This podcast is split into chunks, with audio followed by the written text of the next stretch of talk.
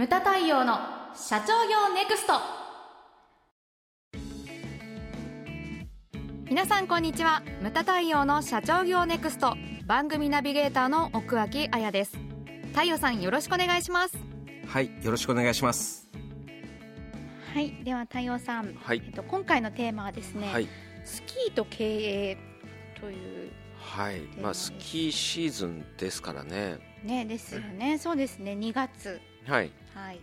まあ私も、えっ、とまあこれアップされる頃にはですねお客様と何回かスキーにいすでに行ってるはいずなんですね。もう今から予定入ってますもんね。もうびっしり入ってますよ。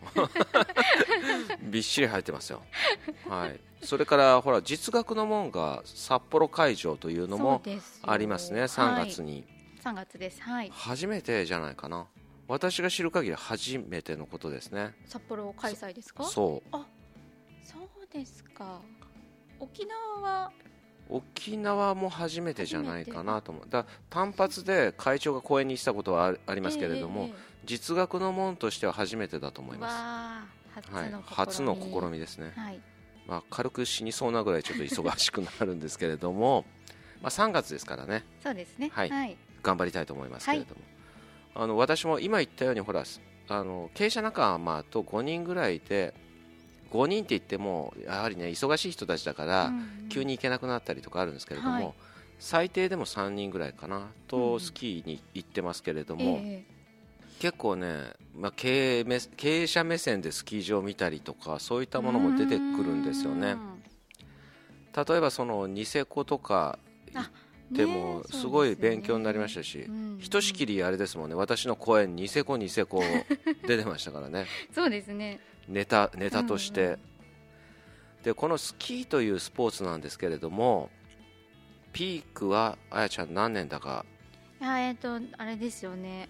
長野オリンピックのそうです。年98年98ですか。なんですね、はい。だから、えー、とそう私をスキーに連れてってで人口は確かに増えたんですけれども、あの日本のそのなんていうんですかねあなななんてなんていうんでしたっけああいうにわかだ。にわかファンみたいな。にわかファンうん。うんの周期はですね5年なんですね。ほうほうほらオリンピックでうん。スケートボードで優勝するとスケ,、ねススケートボーダーがそこら辺に出たりとか、ラグビーでワールドカップで盛り上がると、ラグビーが人気になったりとか、大体5年 ,5 年で消えていくんですね、でだからその陰りがあった時にまたオリンピックでドーンと頂点に行ったんですね。1800万人。スキー、まあ、スノボ含むです。うんうんそれが、えー、と現在ですよ。どのぐらいになってるかって言ったら430万人。うわ430万人ですよ4分の1ですねえ約。ですね。だからこの中でそのスキー業界あのうん。マテリアルも含めてスキー場もそうですしやっていかなきゃいけないわけですね。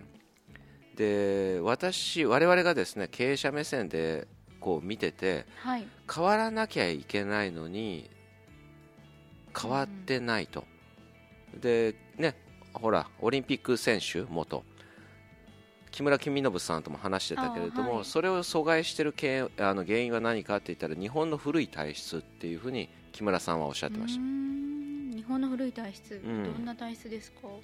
た例えば、うん。スキースクールっていうのがやっぱり幅を利かせてて、うんうんしかも1人のインストラクターがその10人の、えー生徒を教える、ずっと80年代とかそこら辺からやってることは一緒なんですよ、うんうんそれが一向に変わらないわけですうんねで木村さんが言ってたのが例えばそのニセコにせっかく来たのにインストラクターがずっと10人暴言を教えてると、それっていうのは飛行機乗っていく我々からしてみたらじゃあ近くのスキー場でいいじゃんという話になるんですね、うん10万円近い飛行機代払ってでさらに新千歳からうん。車で4時間近くかかるんですよニセコってえそんなかかるんでそすか？うめちゃ遠いんです、え遠い。そこまでして暴言みたいな。ねだからそのニセコに来たらニセコを楽しんでもらおうっていうような取り組みが今されてるわけですよ。でも他のスキー場もそれを学べばいいんだけれども、うん。それがまた日本的古い体質がそれを阻害してるんですよ。うーんだって変わってないんですね、例えばほら私がよく行く志賀高原、ああはい。後輩のホテルがあるんですけれども、うんうん。この志賀高原もですねホテルがバッタバタと倒産してるんですよ。で志賀高原は、えっと、いろんなスキー場の集合体なんですよ。うんうん。でそのスキー場ごとにあれが違うからす志賀高原全体で志賀高原をどうやったら良くなるかっていう話し合いがなされないわけですよ。あそうなんですね、うん。ああそれぞれで運営が全然違う。違うと。だからこれはだから会社における部門間とかにも全く言えることなんですね。もったいない。非常にもったいないんですよ。うんいい資源があるのに。ねえそうですよね。それが生かされないと、うん。で日本のそのだからリゾート開発の視点とかもっと海外のを学べばいいのにっていうふうに思うんですねでそれをやらないと。海外はどうなってるのかってそのうん。成功モデルを持ち帰ればいいのにね日本に。だからその外資に買われちゃったりとか、うん。そういうのが出てくるわけですよね。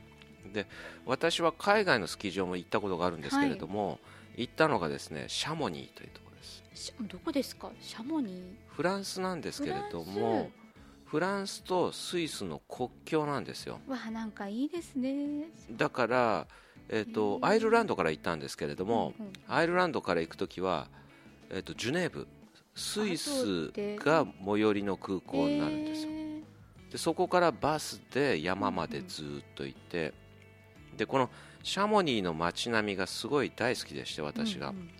山に囲まれてるんですね。はい。でだから僕が行くまで全然理解がなかったんだけれども、はい。ネットとか全然なかったから、海外のスキー場っていうとドーンと広いバーンがあって1枚バーンがドーンとあるっていうイメージだったんだけど全然全然あ違うんですか？その日本のスキー場よりもなんかねコース設定とかがあんま良くなくて気持ちいいバーンっていうのが少ないんですよね。うなんですね。でうねってたりとか、うんうんだからこのターンがずっとこうできるぐらいのバーンが欲しいなって思っててもそれがなかったりとか。うん。でもシャモニーのスキー場のいいところは周りが山で囲まれてて真ん中にシャモニーという街があるんです、でスキー場に行くためにはバスに乗ってそこまで行く。うん。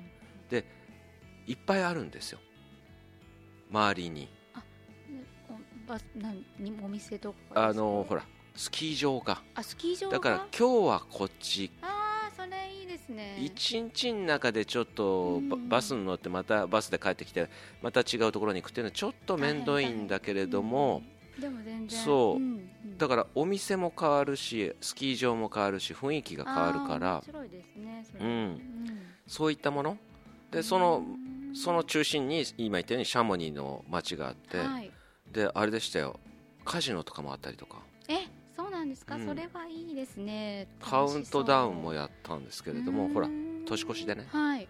ですごいいいところでした面白い、うん、だ経営者目線でスキー場行ってもね結構ね面白いものがあります、うんすごいいろいろ気づきがありますよね、あとスキーと経営っていうテーマだけど、はい。僕がちょっと今行きたいのがお客様から誘われてるのが、うん。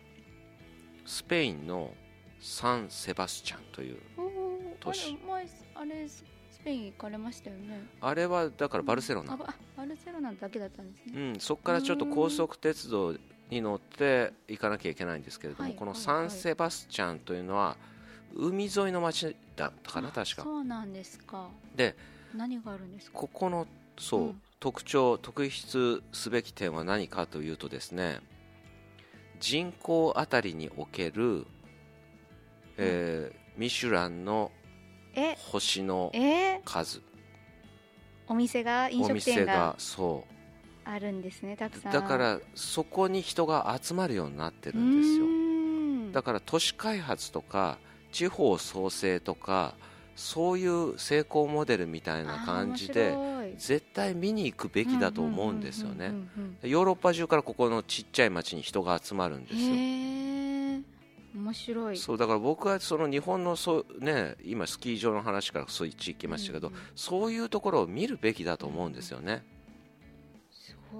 うん、集客の仕方とか。そうです。なんでそんなにミシュランの星付き店がいっぱいあるんだろうっていう。その背景も知りたいですね。背景も知りたいですね、うん。そこまではちょっと僕はまだ、まあ、日本で学べたら現地に行くあれがなくなっちゃうんで。ちょっとまたあのレポート楽しみにしてます。その頃には産休から帰ってきてるかなあやちゃんはかもそうですね。はい。はい。実はあれなんですよね。次回であやちゃんが産休前最後なんですよ。の収録。収録。はい寂しい。はい。そうなんですね、はい。しばしのお別れとなりますけれども、お別れのお品はこちらまで。こちらまで。あの映像がないから出ないんだけれども、はい、はい。そうですね、あれですね、産休のお祝いを送っていただいた方には返礼品として、あやちゃんステッカーを、在庫になってるあやちゃんステッカーを束で差し上げますので、こちらまでお送りいただけたらと思います。お待ちしておりますはい、よろしくお願いします。はいムタ対応の社長業ネクストは全国の中小企業の経営実務をセミナー書籍映像や音声教材コンサルティングで支援する日本経営合理化協会がお送りしました。今回の内容はいかがでしたでしょうか？番組で取り上げてほしいテーマや質問などどんなことでも番組ホームページで受け付けております。どしどしお寄せください。それではまた次回お会いしましょう。